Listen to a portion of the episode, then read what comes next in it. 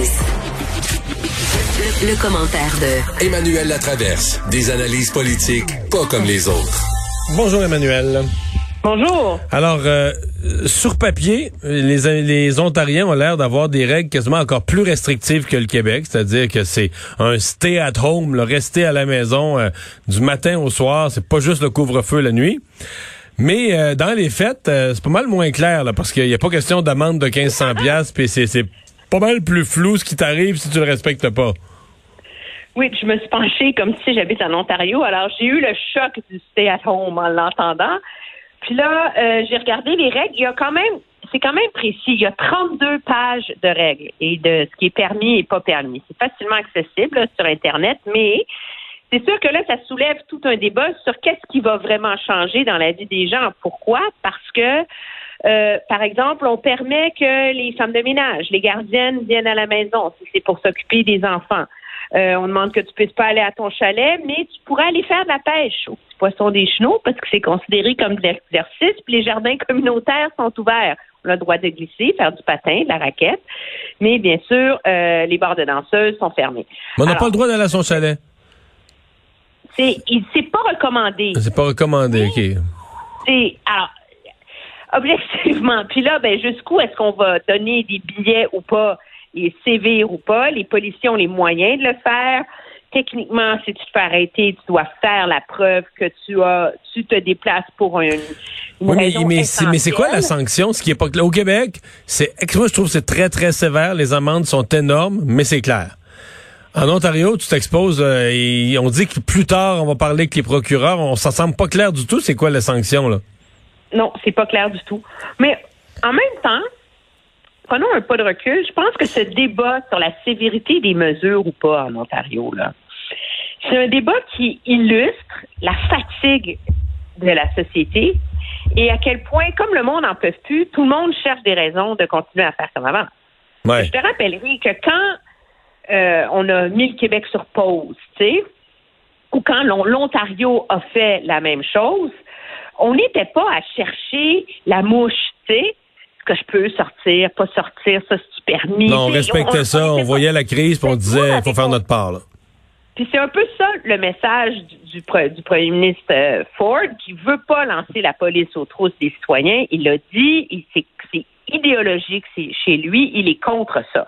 Alors il dit écoutez là, arrêtez de chercher midi à 14 heures. là. Avant de sortir de la maison, demandez-vous est-ce que je dois y aller. Puis objectivement, si vous vous posez la question, c'est que c'est pas essentiel, puis allez-y donc pas.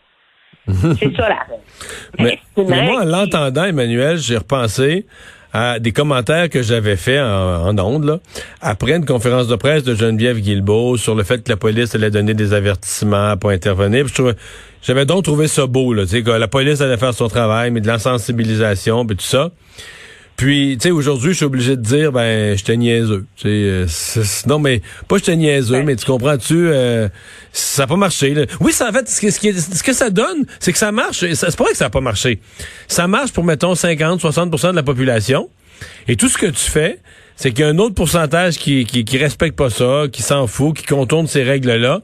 Et tu crées de la frustration des uns envers les autres. Parce que ceux qui font beaucoup de sacrifices, deviennent vraiment frustrés envers ceux qui respectent pas les règles. Et là, c'est cette tension-là que tu insères dans la société. Là. Ben, absolument, mais il y, a une, partie de ce calcul-là qui est, insoluble, moi, je pense, même pour les citoyens qui veulent bien faire. Je vais donner un exemple très concret. En Ontario, les écoles sont fermées. Les enfants sont branchés devant leur ordinateur en enseignement synchronisé avec leurs profs toute la journée. OK? Ils voient personne, sont avec leurs parents. Les règles en Ontario disent que tu es supposé rester chez vous, OK? Tu pas supposé sortir de la maison, mais que tu as le droit de sortir pour faire de l'exercice et d'être cinq personnes. Alors là, comme parent, tu dis quoi? Tu laisses-tu ton enfant aller jouer au parc avec ses amis puisqu'il n'en peut plus puis il est en train de grimper sur les murs? Oui. Ouais, c'est sûr, c'est sûr. tu devrais pas certain. le faire. Parce que la règle dit que tu devrais rester à la maison. Alors, c'est, moi, je pense que c'est, les gouvernements essaient de trouver du mieux qu'ils peuvent une façon de pas perdre totalement l'adhésion d'une population qui en a totalement ras-le-bol et qui, euh, mais moi, je pense que finalement, l'approche de M. Legault, même si j'ai mes doutes sur son efficacité, est plus simple. C'est regarder le Ben, c'est jour, clair. là. Tu sais, c'est le, le message, c'est le jour, faites attention, voyez pas de monde. Mais le soir, vous restez chez vous, par exemple. Tu sais, c'est comme, et on est rendu au point où on n'est plus à chercher les tricheurs. Là. C'est, même plus ça. On, je pense qu'on a dépassé le point où, où toi, tu étais quand tu trouvais que Mme Guidois avait raison de dire qu'on allait donner des avertissements. On est rendu au point où les gens n'en peuvent plus.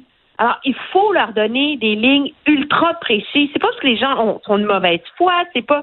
C'est qu'à un moment donné, c'est là qu'on est rendu. Hmm. Et donc, je suis très curieuse de voir si ça va fonctionner en, en Ontario. Ontario vendredi, parce que ça entre en vigueur demain. Alors, il y aura eu deux jours. Je dirais s'il y a moins de ça monde. Nous fera le bilan. Euh, ça va assez mal à Montréal. Hein? On nous a représenté aujourd'hui le portrait au niveau de la santé publique régionale Montréal. Oui, et ce qui est catastrophique, c'est pas seulement le nombre d'hospitalisations, mais c'est le, le, manque de main-d'œuvre. En ce moment, il y a 75% des lits qui sont occupés. On prévoit ouvrir 300 lits de plus et 43 lits de soins intensifs supplémentaires. Le problème, c'est qu'on n'a absolument pas le personnel pour s'en occuper. Donc, juste pour être capable de, de, de offrir le service, en guillemets, dans les 1000 lits COVID prévus depuis le début, faut prendre des infirmières qui sont pas des infirmières qui font des hospitalisations dans la vie. Tu sais, as des infirmières de GMF, tu as des infirmières qui font plein d'autres choses dans la vie. faut aller les rapailler aux quatre coins du service de santé. On est en train de leur donner une formation pour leur rafraîchir la mémoire sur comment ça se passe en centre hospitalier. Ça, c'est pour les mille lits actuels. Et pour répondre à la demande et à la courbe, il faut en ouvrir 300 autres.